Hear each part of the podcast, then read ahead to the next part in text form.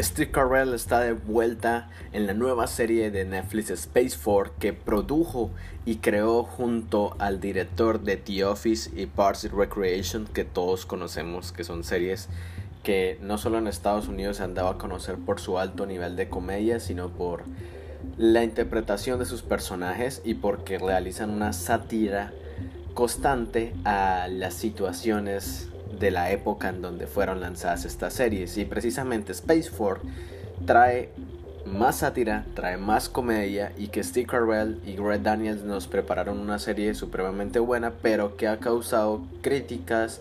Muchas personas no les ha gustado y el día de hoy vamos a hablar un poco de eso, también algunas curiosidades porque precisamente con el lanzamiento de SpaceX o SpaceX eh, de Elon Musk hace unos días, cae como anillo al dedo realizar una reseña sobre esta serie. Sin más preámbulo, bienvenidos a este episodio dedicado a Space Force. Pero necesito una reacción nuclear para generar 1.21 gigawatts. ¿1.21 gigawatts? ¿1.21 gigawatts? ¿Qué diablos es un gigawatt? Bienvenidos a 1.21 Gigawatt un podcast de otra dimensión.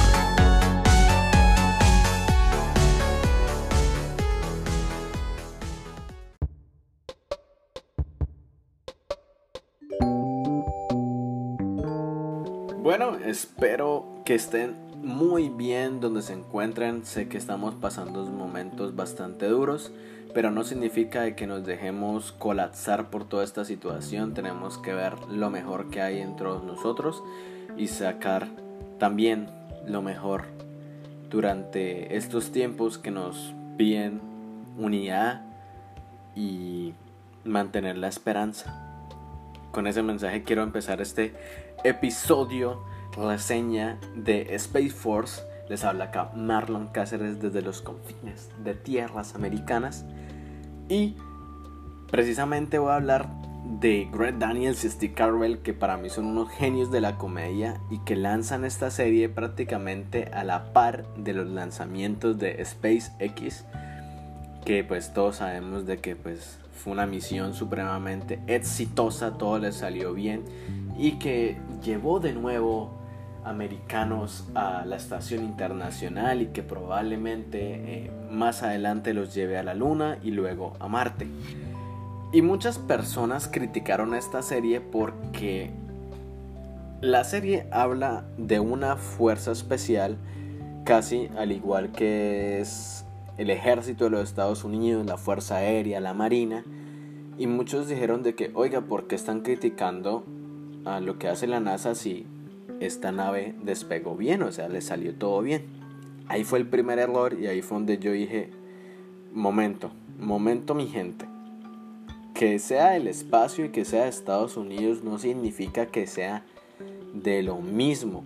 Es lo, primero que quiero resaltar en este episodio. SpaceX eh, prácticamente fue desarrollada por Elon Musk, este hombre que es el director o el dueño de los carros Tesla, una persona que se ha encargado de desarrollar tecnología, sobre todo él es el encargado de ver cómo la ingeniería pues o los cohetes que impulsan la nave eh, alcancen, por así decirlo, los niveles que ellos esperan, ¿sí? Que sea de forma exitosa, que no vayan a estallar antes de tiempo.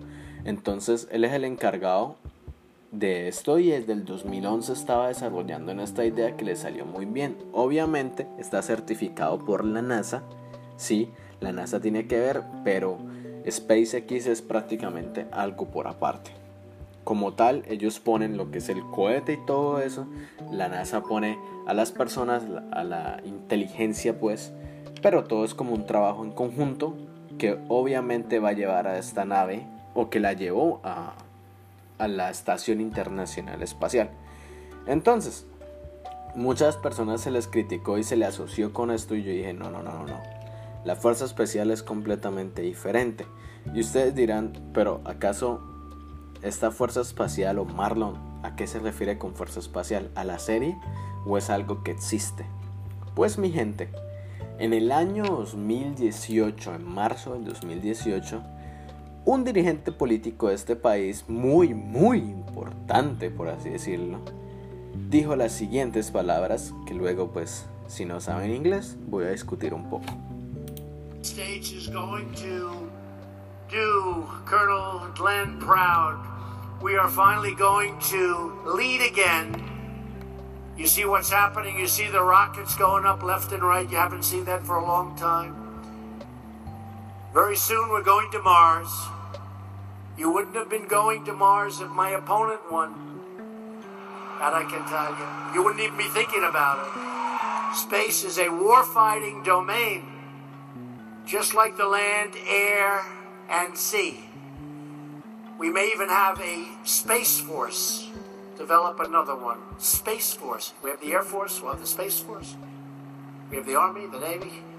You know, I was saying it the other day because we're doing a tremendous amount of work in space. I said, maybe we need a new force. We'll call it the Space Force. And I was not really serious. And then I said, what a great idea. Maybe we'll have to do that.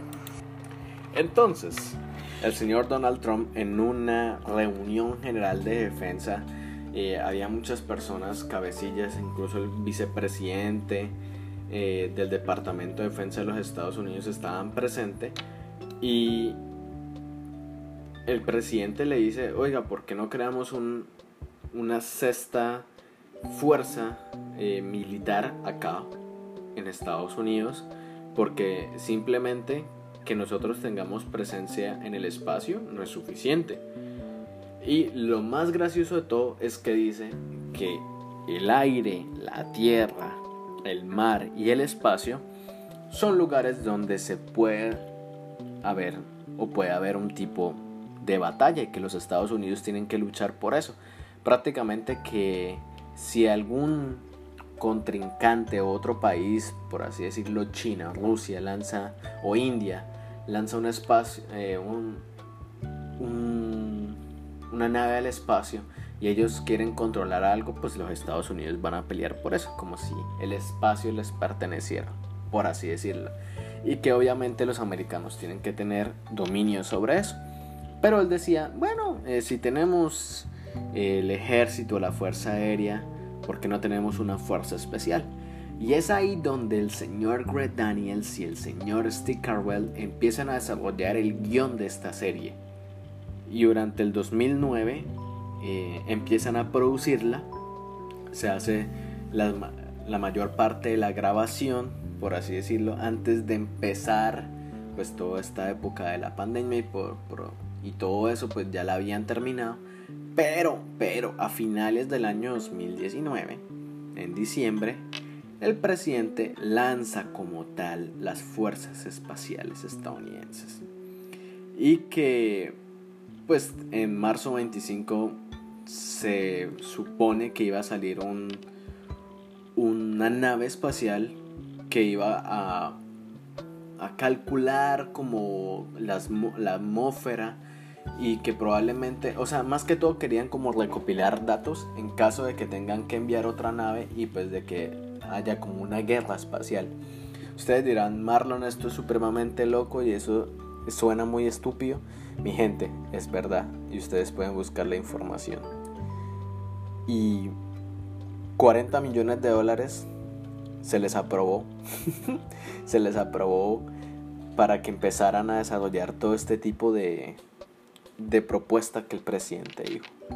Y bueno, ahí fue cuando ni Greg Daniels ni Steve Carell pensarían ellos en, en su mente pues de que se iba a salir precisamente, o sea, de que iba a funcionar, ¿sí? O sea, de que la idea que ellos desarrollaron de que era una serie de ficción se iba a volver verdad. Y es ahí cuando toma más importancia ver la serie, porque eh, precisamente en marzo 26, en Cabo Cañaveral, salió el Atlas 5, o, el Atlas 5, sí, como la nave Atlas 5, que prácticamente pues lo que quería era recopilar datos en el espacio. Entonces vemos de que es algo como tal que existe y que la ficción se volvió realidad. Y pues basado en todas las cosas que hacía el gobierno, Steve Carell y Red Daniels empezaron a desarrollar más fuerte incluso algunos momentos de comedia hacen referencia. Incluso creo que, creo que uno de los mejores episodios es donde eh, se trata sobre el apoyo del dinero. Es un episodio muy bueno, muy bueno, pero también se ve una muy buena actuación de Steve Carwell, donde defiende esta idea de ir al espacio. Obviamente que dentro de los parámetros de la comedia uno dice, ok, pues para el personaje le funciona, pero para la realidad uno dice, mm". y también hay pues algún tipo de, sátira o crítica política que obviamente no es que la serie se centre en eso, pero que es importante resaltar de que sí hacen un tipo de, crítica. ¿Y cuáles son los personajes de Space Force? Ya para hablar un poco más de la serie, pues está el general, el general Mark R. Nairk, protagonizado por Steve Carell, que era Michael Scott en The Office, en Virgen a los 40, muchos lo conocerán por esa película, y él es el que se le encomienda la creación de la rama del ejército estadounidense Fuerza Espacial, con el fin o con la misión de proteger las misiones espaciales de Estados Unidos. Junto a él va a estar el doctor Adrian Mallory, jefe científico de la Fuerza Espacial, interpretado por el señor por el maestro John Malkovich. También está Erin Nair, que es la hija adolescente del general. Está Maggie Nair, que es la esposa del general, que es interpretada por Lisa Kudrow, que era Phoebe en Friends.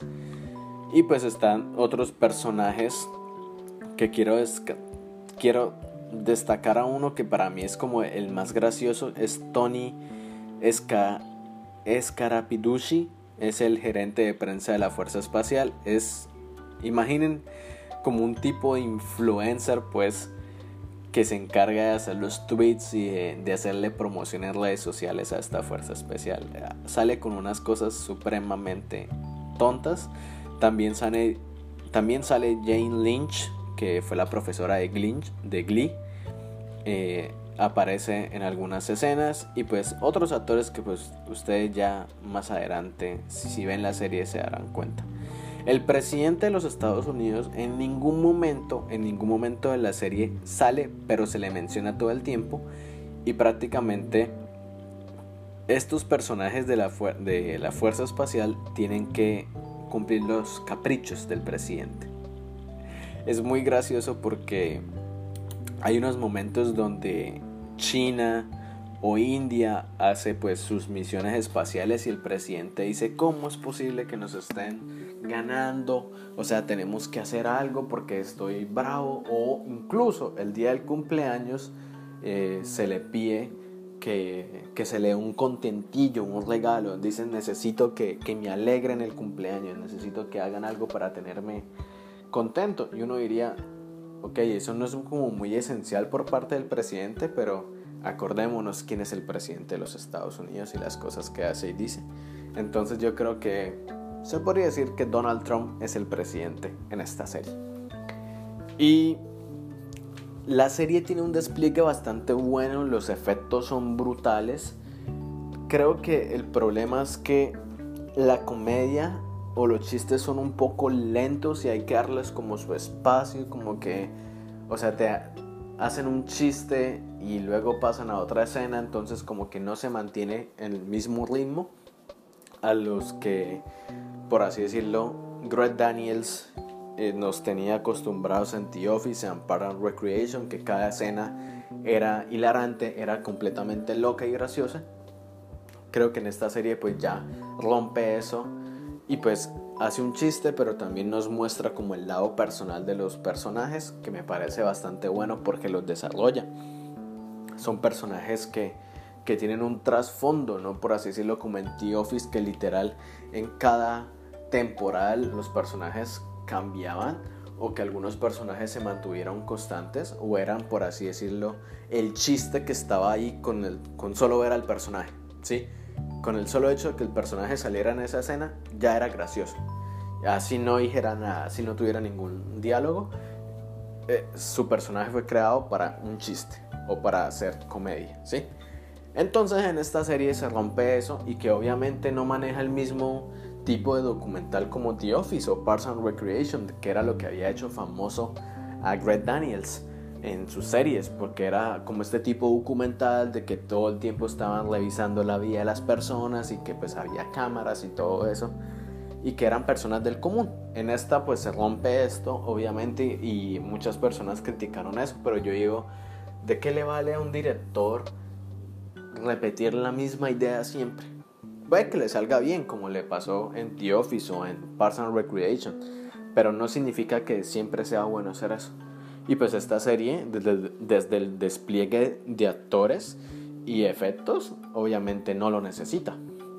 Ahora, otro a los puntos así como, no, no decirlo como débiles, es que algunos episodios acaban de forma muy simple.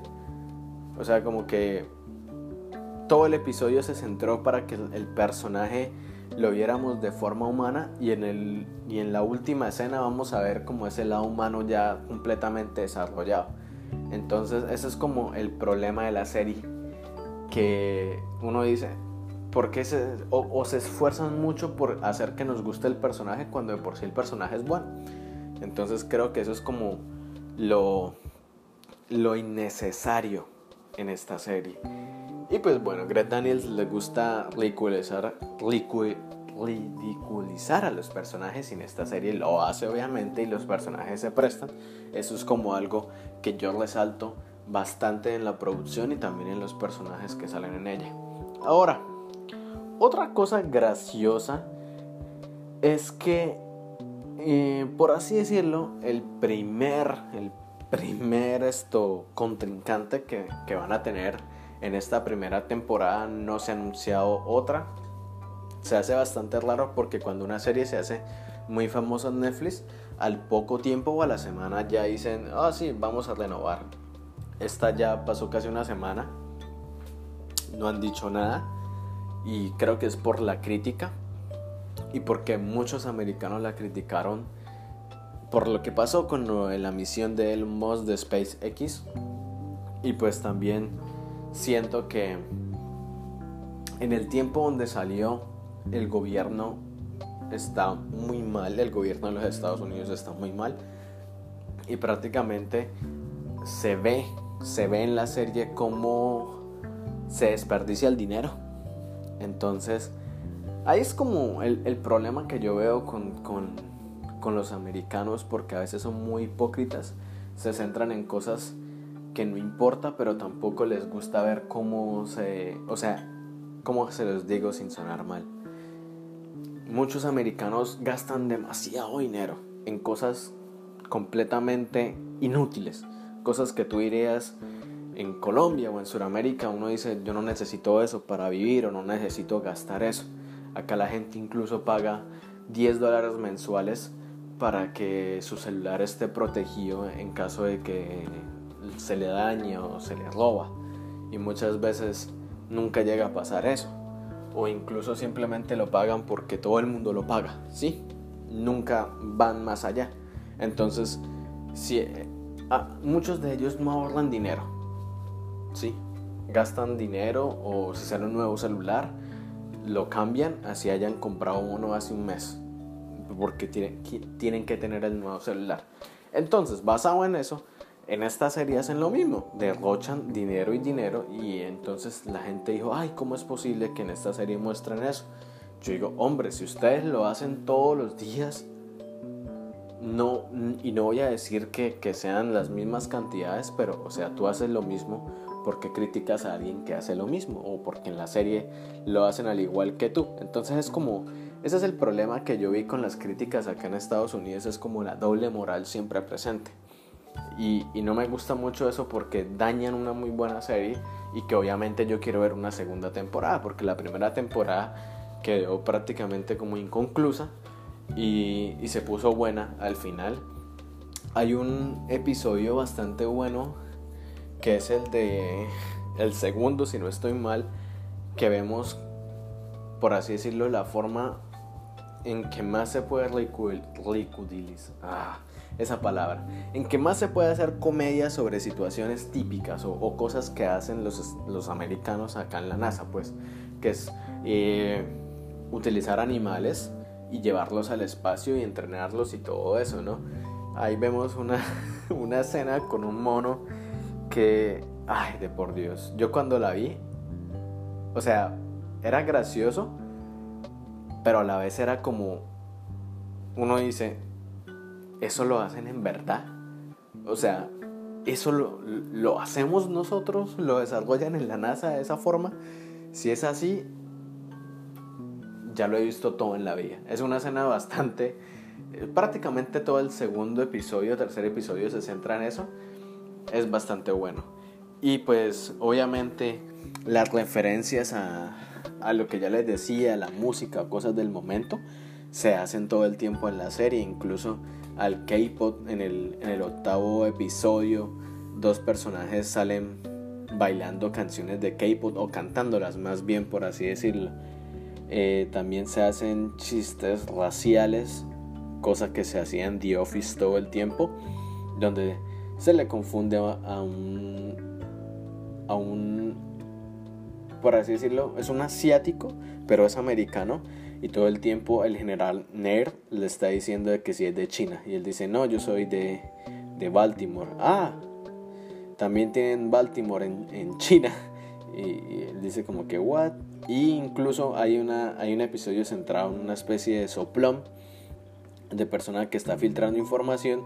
Y para Steve Carell ese es el primer, el primer culpable. Créanme, toda la escena de, del interrogatorio se las recomiendo mucho. O sea, la serie es buena. No, no esperen como chiste tras chiste tras chiste, que es como lo que ahora la gente dice. O sea, ahora yo veo que muchas series han salido buenas o se vuelven buenas es porque simplemente te entretienen todo el tiempo, ¿sí? Te están botando un chiste cada minuto. Cada segundo es un nuevo chiste. Entonces cuando una serie de estas te da un chiste, pero prácticamente tú... O sea, ellos... ¿Cómo se los digo sin confundirlos? Hacen el chiste y luego pasan a una escena completamente normal y eso se hace para que la persona digiera el chiste, ¿sí? Para que ustedes lo entienden, lo analizan. Entonces, era algo que no se hacía en Parks and Recreation o en Friends, sino que era chiste tras chiste tras, chiste, pues. Entonces, en esta serie, pues, se rompió eso. Y pues, el, el problema fue que, que la serie salió como en uno de los peores momentos del gobierno de los Estados Unidos se le ha criticado mucho, pero a mí me ha parecido bastante buena y vemos una actuación de Steve Carwell completamente diferente, en donde nos pone a este general que no sabe nada de ciencia y eso es lo más gracioso porque cuando se le piden decisiones sobre ciencia, él lo primero que dice es como, ¿y si los bombardeamos? ¿Y si los disparamos y llevamos armas? Incluso el último episodio es bastante wow. Hay un episodio que no me gustó para nada, que es como una especie de enfrentamiento que realizan con estoy tratando de acordarme, no sé si es creo que es la Fuerza Aérea. Creo que sí es la Fuerza Aérea. O sea, tienen que decidir quién se queda a cargo de la misión, si la Fuerza Espacial o la Fuerza Aérea. Y se enfrentan prácticamente dos equipos donde se les tiene que reventar unas bombas que tienen pegadas al cuerpo. Creo que es el episodio que más difícil me dio o el que más me costó entenderlo y verlo. No me pareció como muy gracioso. Hubieran podido hacer otro episodio que reflejara más esos, ese conflicto que hay entre incluso es otra cosa que la serie pone muy a, a favor de cómo se cree que, que la fuerza aérea o que los militares son más importantes que la policía o cualquier otra. Y son, esos chistes se ven muy recurrentes.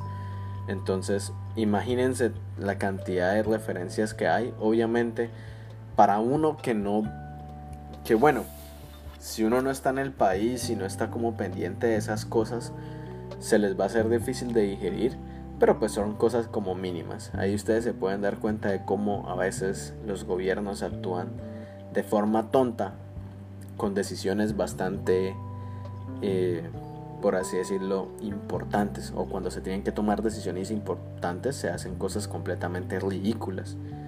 Y esta serie deja claro todo eso. Ahora, antes de acabar, hablemos un poco de SpaceX porque obviamente no tiene nada que ver con la fuerza espacial, que sí es algo que está ya vigente acá en los Estados Unidos y que pues en algún momento van a tratar de, hacer una guerra con China o con cualquier otro país que llegue a otro planeta. Prácticamente los Estados Unidos quieren dominar en todo ámbito espacial, universal. Es bastante es créanme, cuando uno cuando uno ve la serie uno dice, qué tontos. Pero cuando las cosas se vuelven verdad, uno dice, ok, ok, hay que actuar, hay que, hay que pensar bien las cosas antes de hacerlo, por así decirlo. Y SpaceX, hablemos un poco de cómo, eh, ustedes saben, la ciencia ficción está metida en todo este cuento. Y no estoy seguro, ah bueno, Space Force está un poco adelantado, no es en este año, sino creo que es en el año 2021, si no estoy mal. No, creo que lo mencionan en el primer episodio, pero no es muy como específico.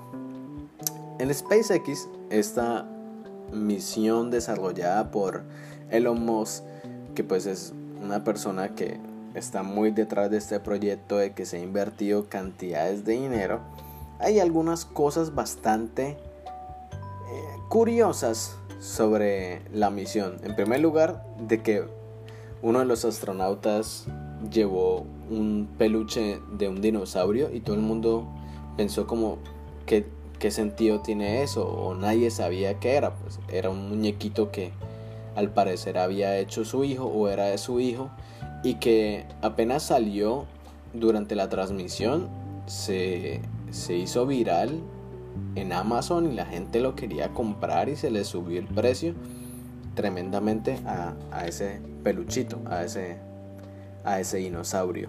Otra cosa graciosa son los trajes y mucha gente cuando vio los trajes pensaron de que Tony Stark o Iron Man había tenido algo que ver. No fue precisamente él, pero sí una persona que se encargó de desarrollar trajes para películas como Batman, para películas como Pantera Negra, Avengers y otras. Y estamos hablando del mexicano del México americano más bien, José Fernández, que es un artista encargado de, realizar el diseño de trajes de superhéroes y que pues ha estado en, en películas como eh, Batman vs. Superman, en Pantera Negra, en Avengers diseñando los trajes de Thanos y precisamente en el año 2016 esta SpaceX se le acercó a él y le dijeron de que si quería entrar a un concurso de diseño sobre trajes. Y el mexicano en una entrevista deja muy explícito que él no sabía que era SpaceX, él pensó que era una película y él desarrolló pues eh, unos trajes, empezó a hacer los, los diseños y todo eso y luego se dio cuenta de que era un programa espacial real y él decía, ah, ok, esto va algo en serio, o sea, va en serio. Y empezó esto a, a desarrollar, por así decirlo, el diseño.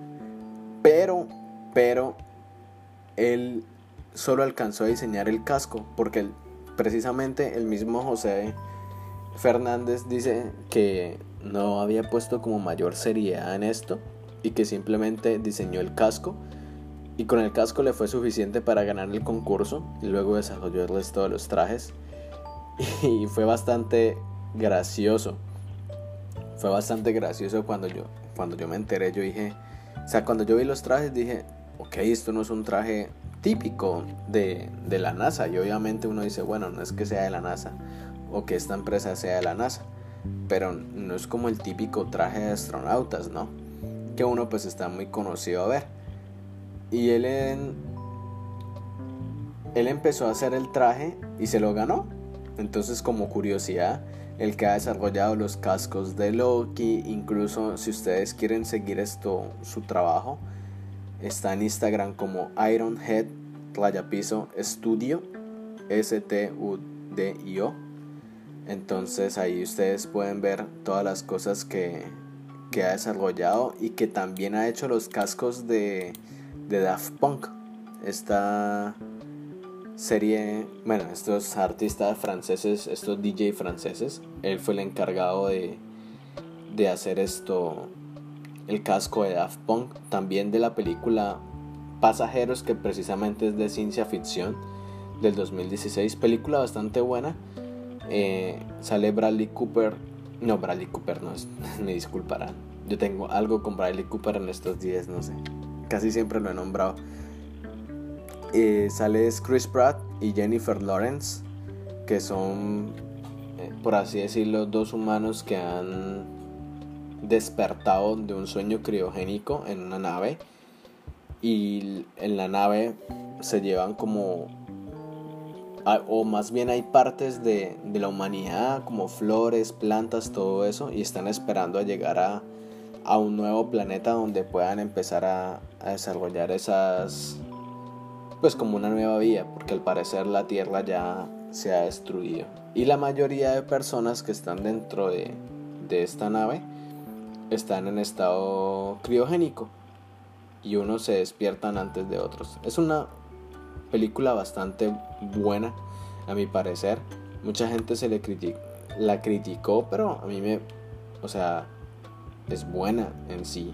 El tema como tal de, de poner a, a dos personas en el espacio y convivir durante muchos años eh, me parece bastante interesante. Entonces, bueno, eso hablando del diseño del SpaceX. Y mucha gente dice como que bueno, ¿y qué es lo que va a desarrollar el SpaceX o para qué se le lanzó al espacio? Lo que ellos van a hacer es como estudios alrededor de la luna. No se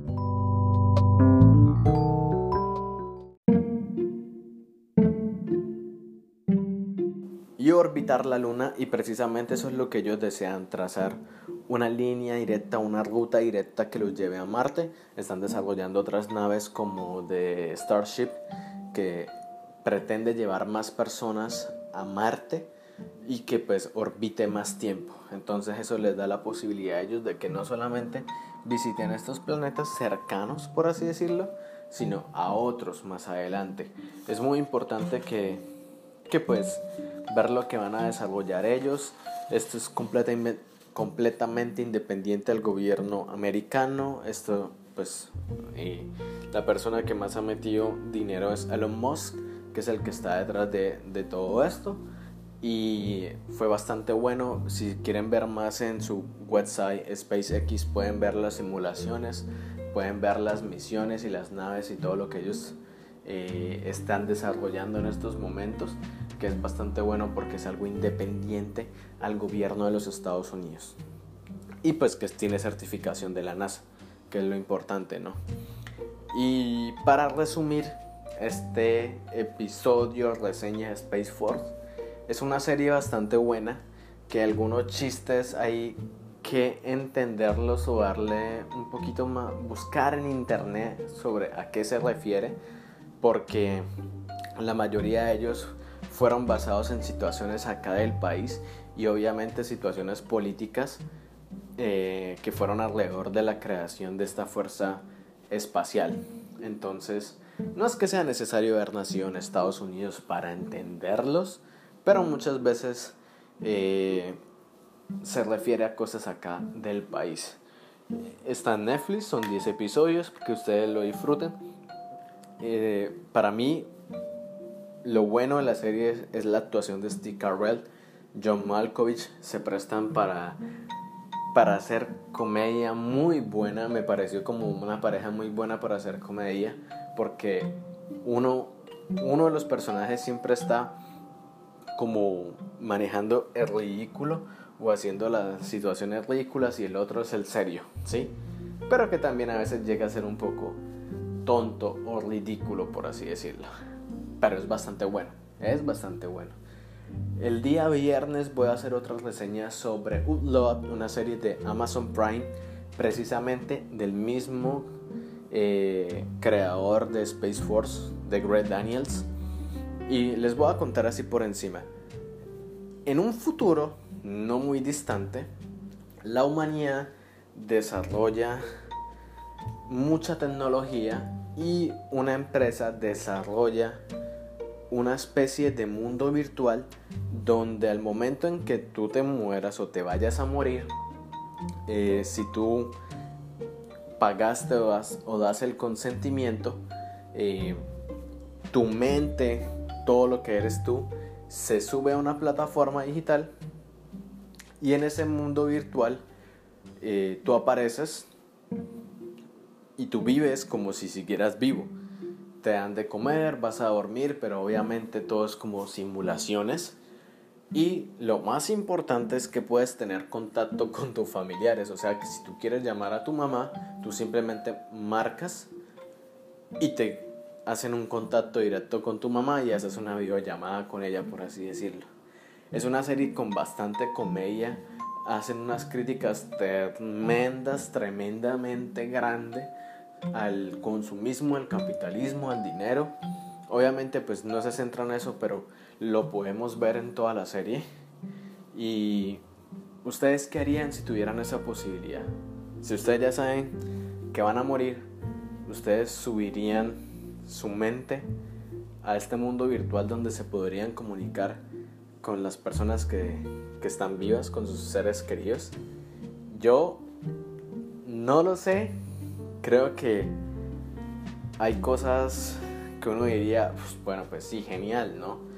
Pero también hay que tener en cuenta que al parecer ustedes también tendrían la opción de morirse, o sea, de que sus datos se, se desaparecieran, pero esa decisión se la tendrían que dar a, a uno familiar, o sea, con el consentimiento de sus familiares.